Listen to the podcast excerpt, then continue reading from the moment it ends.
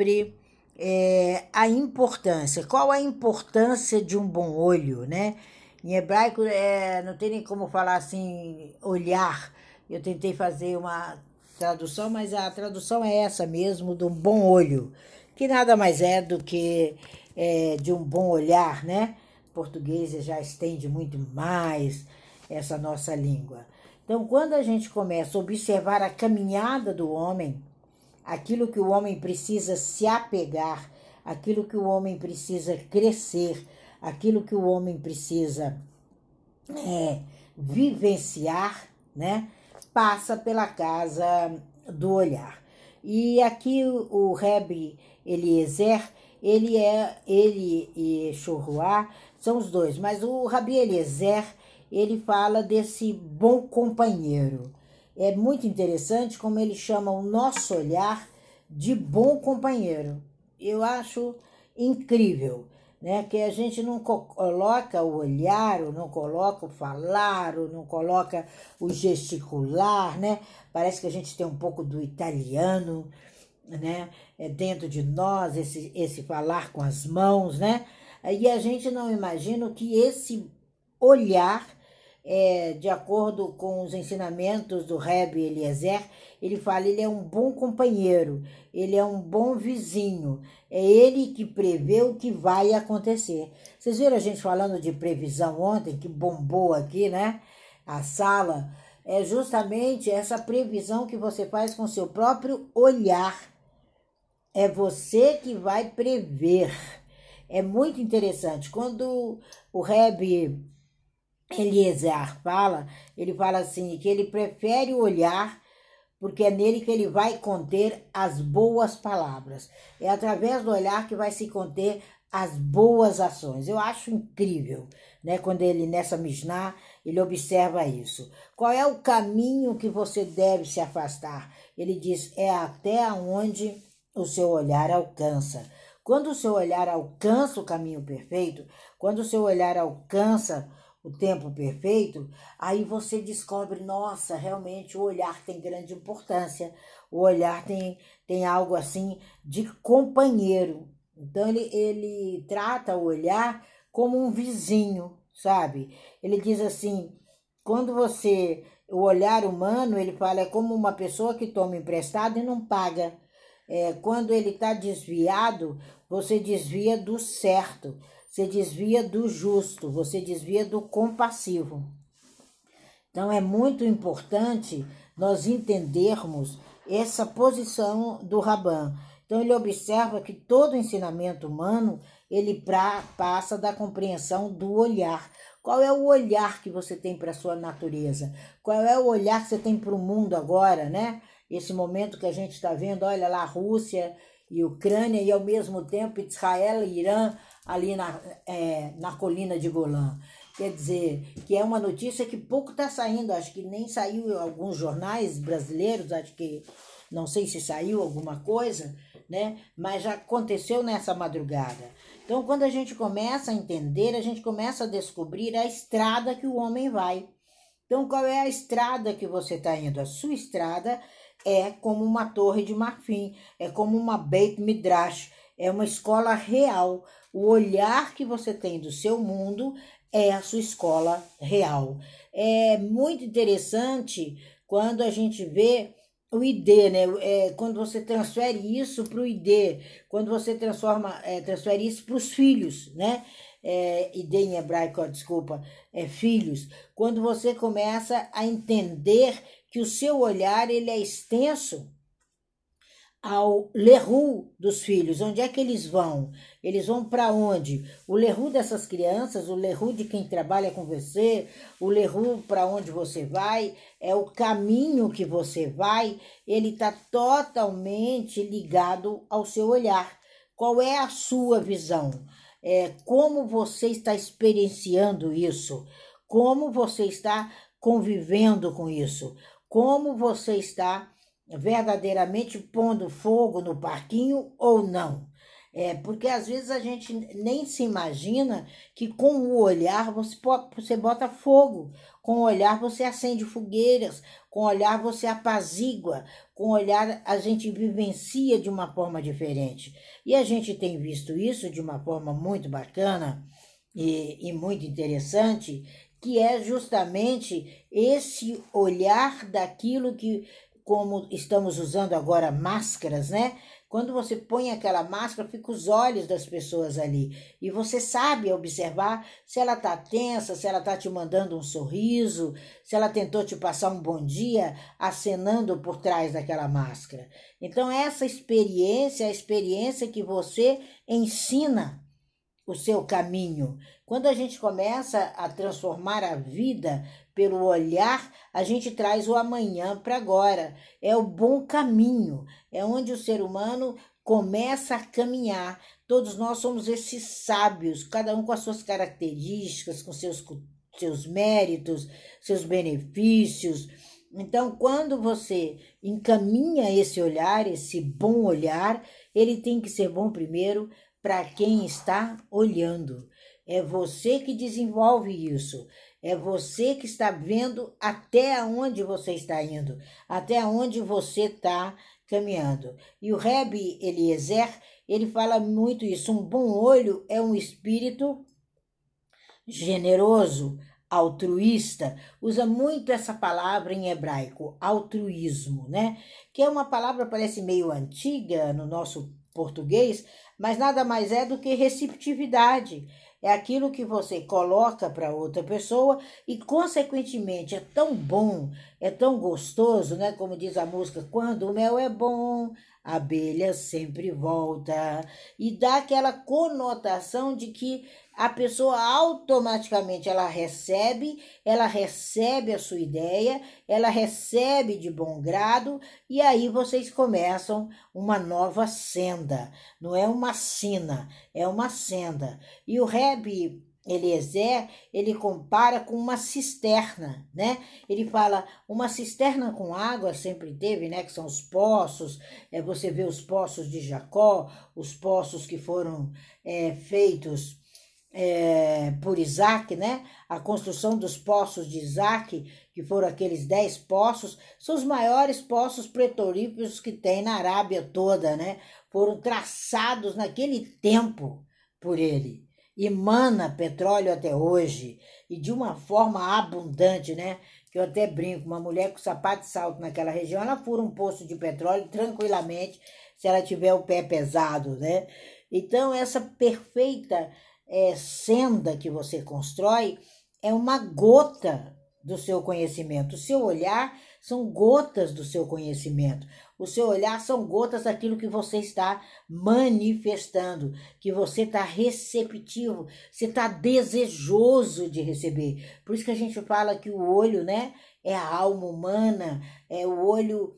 Você olha com alegria, né? A gente fala, nossa, como o olho dessa pessoa tá brilhando quando ela fala sobre aquilo que ela gosta, sobre aquilo que ela faz, sobre aquilo que ela tantos anos se se colocou estudando, ela tantos anos se colocou aperfeiçoando, e aí ela começa a passar. Então você passa primeiro pelo olhar né? Depois vem pela mão, gesticular, que é aquela coisa que a gente fala, olha, a individualidade é do tamanho do braço, até aqui ninguém pode entrar. Esticou o braço para frente, é o tamanho do seu corpo. Ele é a extensão até onde o seu bracinho alcança. Então, essa herança toda do olhar é a boa, o bom processo, o bom caminho, ou o caminho da má vontade, ou o caminho da dor, o caminho do rancor. Então, quando há esse espírito nobre, quando há essa gentileza, essa capacidade de transmitir de forma generosa, de forma voluntária, porque quando você atende uma pessoa enquanto cliente, enquanto mentor, é, enquanto professor, não interessa.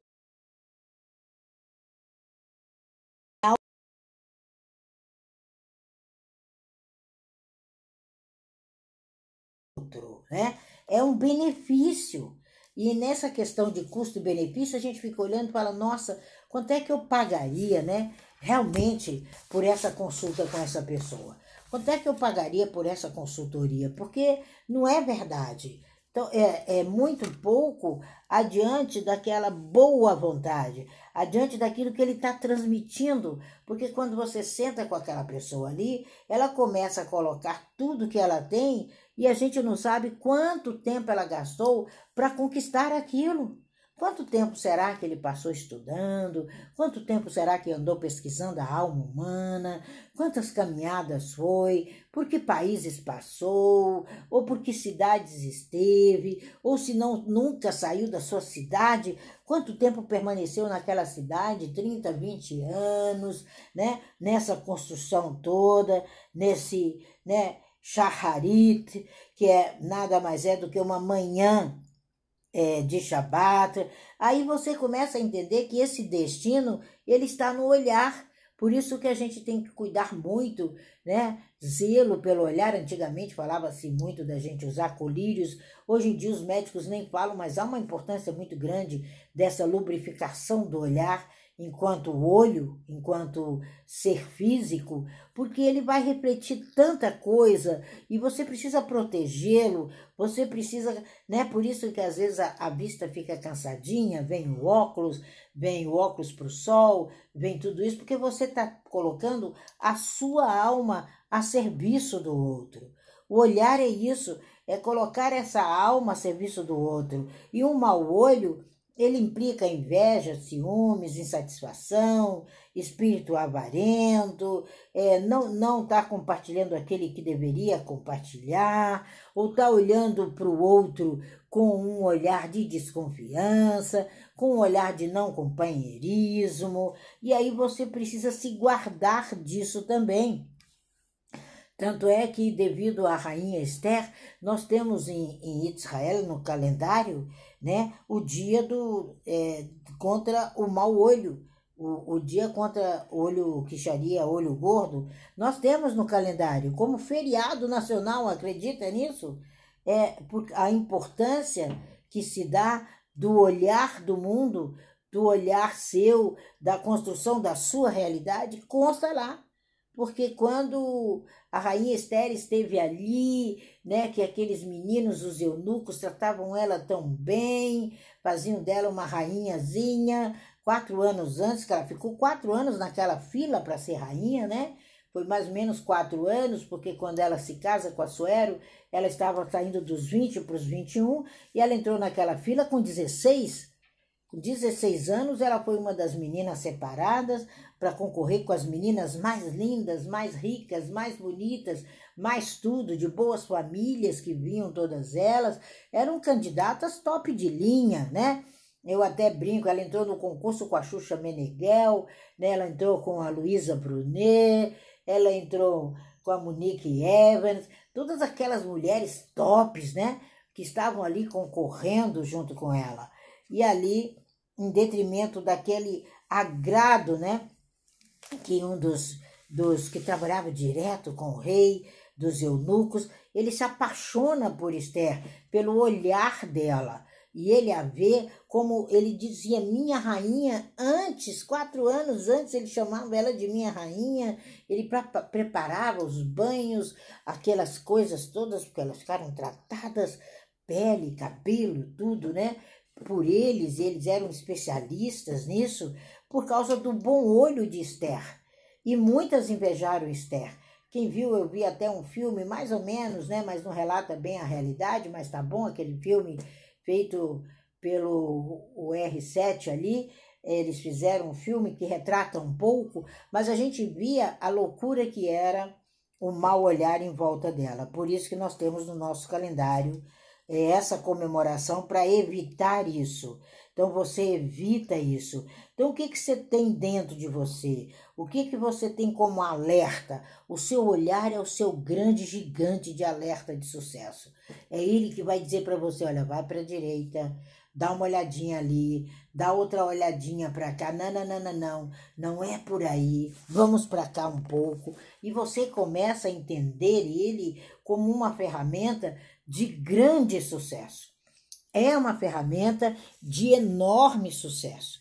E aí você começa com esse olho a entender o poder que há em você, o poder que há no outro e o poder do que do agora. O olhar é um poder do agora, é, é um poder tremendo, é um poder gratificante, é um poder gostoso, mas também é uma ferramenta de dois legumes, né? Como eu brinco, é uma faca de dois legumes, porque o generoso, o abençoado, aquele que passa adiante com generosidade, ele acaba compreendendo isso.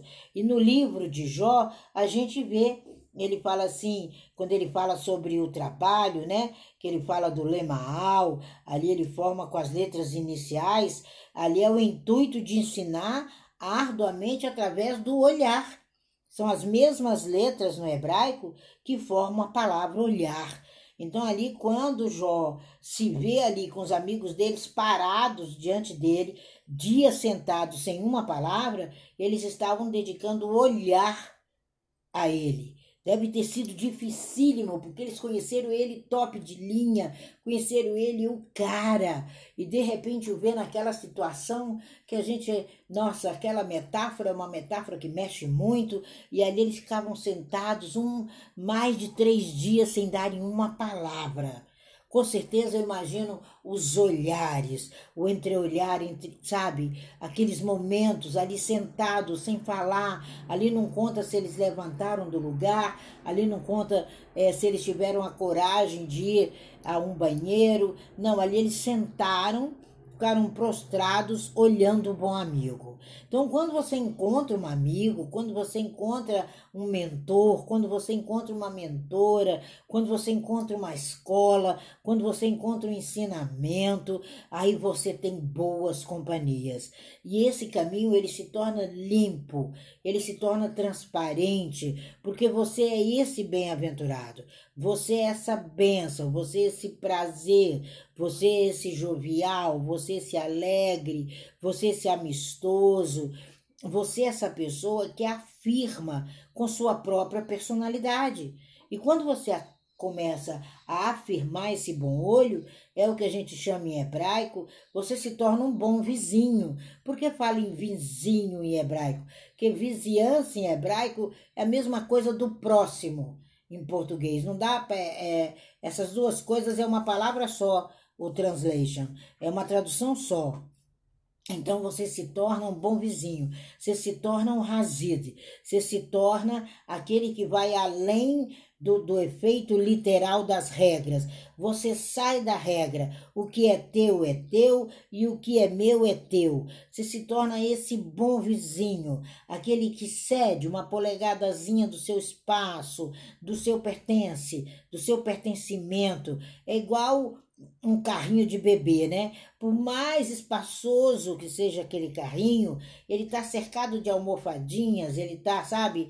Ele tem uma cerquinha ali para proteger, para não bater do ladinho direito nem do ladinho esquerdo. Assim é esse olhar desse bom amigo. É, é o carrinho de bebê. Eu falei, como é que eu compararia o olhar? Eu pensei nesse carrinho do bebê porque ali você coloca aqui o jeitinho para a cabecinha, ali a mamãe já tem uma aguinha no cantinho, tem o leitinho não sei aonde, e tá aquele aconchego, e ela vê se com a mãozinha dela se realmente aquele colchãozinho é ideal para esse bebê. Assim é você, assim é você diante do seu propósito, diante do seu projeto, diante daquilo que você vai dando continuidade, você se ser benevolente. Então, quando a gente entende isso, a gente começa a observar o sucesso do outro aplaudindo o tempo todo. Ai, como é gostoso a gente aplaudir, como é agradável a gente ver, nossa, já tá aí, nossa, já chegou ali.